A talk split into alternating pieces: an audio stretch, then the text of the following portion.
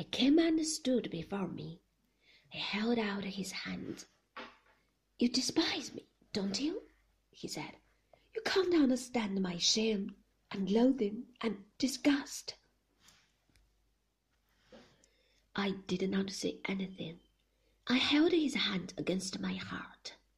I did not care about his shame. None of the things that he had told me mattered to me at all.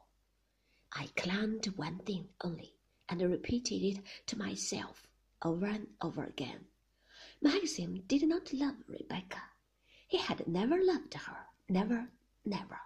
They had never known one moment's happiness together. Maxim was talking, and I listened to him, but his words meant nothing to me. I did not really care.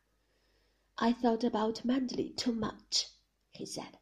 I put Manderley first before anything else and it does not prosper. That sort of love. They don't preach about it in the churches.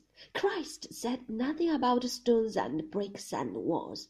The love that a man can bear for his plot of earth, his soil, his little kingdom. It does not come into the Christian creed. My darling, I said, my Maxim, my love. I laid his hand against my face. I put my lips against them. Do you understand? he said. Do you? Do you? Yes, I said. I swayed, my love. But I looked away from him so he should not see my face. What did it matter whether I understood him or not? My heart was light like a feather floating in the air.